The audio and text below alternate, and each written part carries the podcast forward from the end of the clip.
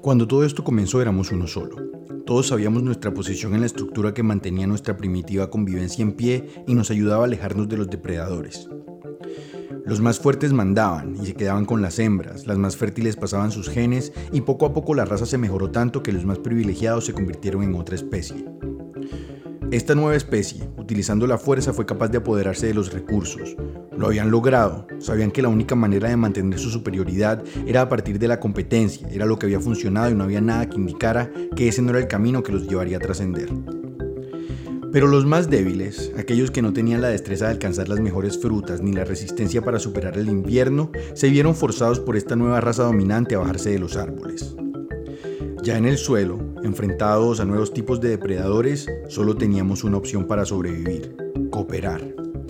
Mucho antes de caminar derechos, incluso antes de descubrir el fuego, fabricar herramientas, pintar cavernas, sembrar cereales, quemar petróleo, viajar al espacio o enamorarnos, por la situación adversa de finales del Plioceno y comienzos del Pleistoceno, nació, antes que la humanidad misma, la sociedad.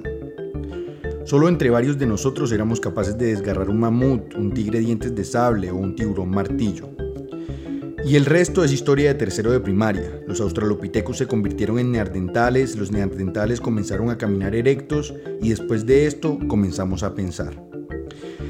Y ya en tercera persona del plural, los novedosos seres sentipensantes, los de la imagen y semejanza, los de Caín y Abel, los dueños del universo, los políglotas y arquitectos, se vieron obligados a encontrar formas de comunicar lo que no estaba ahí.